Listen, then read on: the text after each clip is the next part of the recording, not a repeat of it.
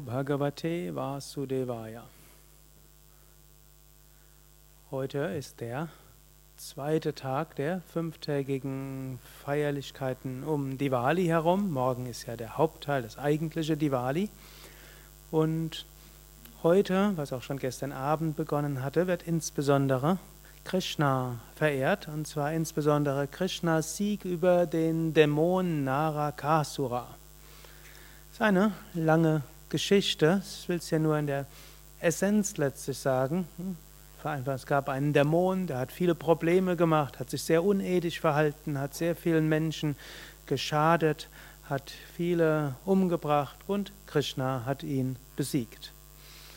Die, das Interessante bei den indischen Mythen ist, dass es dort nicht ein ewig Böses und ein ewig Gutes gibt, sondern meistens waren die Dämonen in einem früheren Leben jemand sehr Gutes.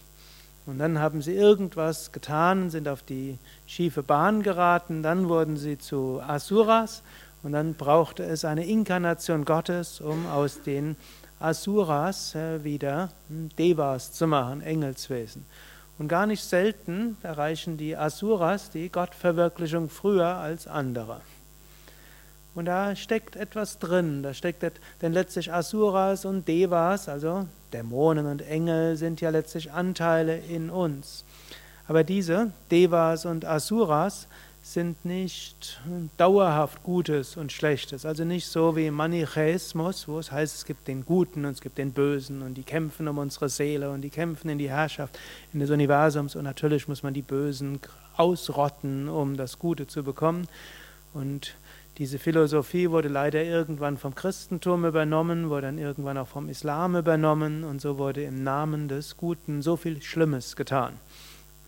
Glücklicherweise ist dort heute das Christentum von abgekommen, vom ewig Bösen und dem Kampf gegen das Böse zu sprechen, hört man mindestens in den offiziellen Kirchen, mindestens im deutschen Raum heute nicht mehr, sondern da überwiegt mehr der Glaube an das Gute in allen Menschen. Und genau das ist eben auch in dieser Mythologie drin. Letztlich jeder Dämon, den ihr vielleicht in euch habt, ja, ist irgendwann mal etwas Gutes gewesen.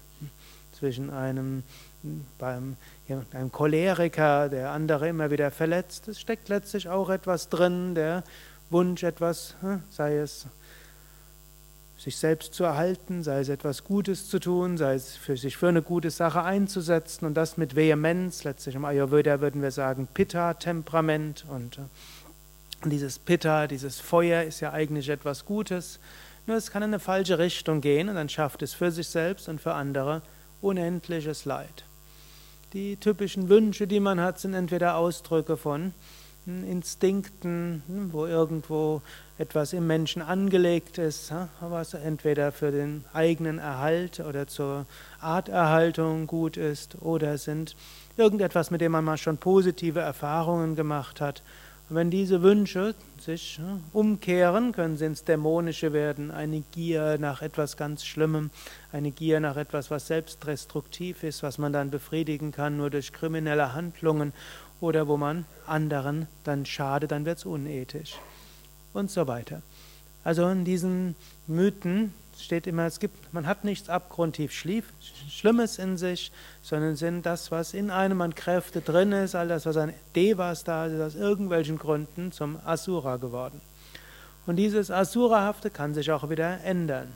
Zum einen durch geschickten Umgang damit und auch in der Mythologie von Krishna findet man immer, dass Krishna verschiedenste Weise äh, Dämonen auch überwunden hat hm, und Notfalls muss man es mit etwas mehr Vehemenz machen. Manchmal reicht Verständnis aus, so wie Patanjali sagt im zweiten Kapitel, es gibt drei Weisen, um sich vom Leiden zu befreien.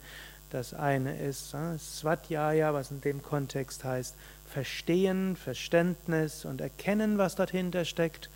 Das zweite wäre Tapas, das heißt intensive Bemühung. Und als drittes Ishvara Pranidana, zu Gott beten, oh Gott, da ist etwas in mir, mit dem ich nicht richtig umgehen kann und ich kann es nicht beherrschen, ich kann es nicht kontrollieren, ich weiß nicht, wie ich es machen soll. Ich vertraue es dir an. Und über diese Hingabe an Gott kommt man dann auch dazu, diese Asuras zu überwinden. Und auch hier Gerade wieder im Krishna und Narakasura gab es andere, die sich an Krishna gewendet haben, die gesagt haben, oh Krishna, wir kriegen es nicht hin, bitte hilf du uns. Und so, wenn es irgendwas im Leben gibt, wo ihr hm, denkt, das müsstet ihr eigentlich machen und ihr kriegt es nicht hin, dann könnt ihr sagen, oh Gott, bitte hilf mir. Dem, dem bin ich jetzt hilflos ausgeliefert. Da weiß ich nicht, was ich tun soll. Bitte, hilf mir. Om Shri Krishnaya Namaha Om Shri Krishnaya Namaha ॐ श्रीकृष्णाय नमः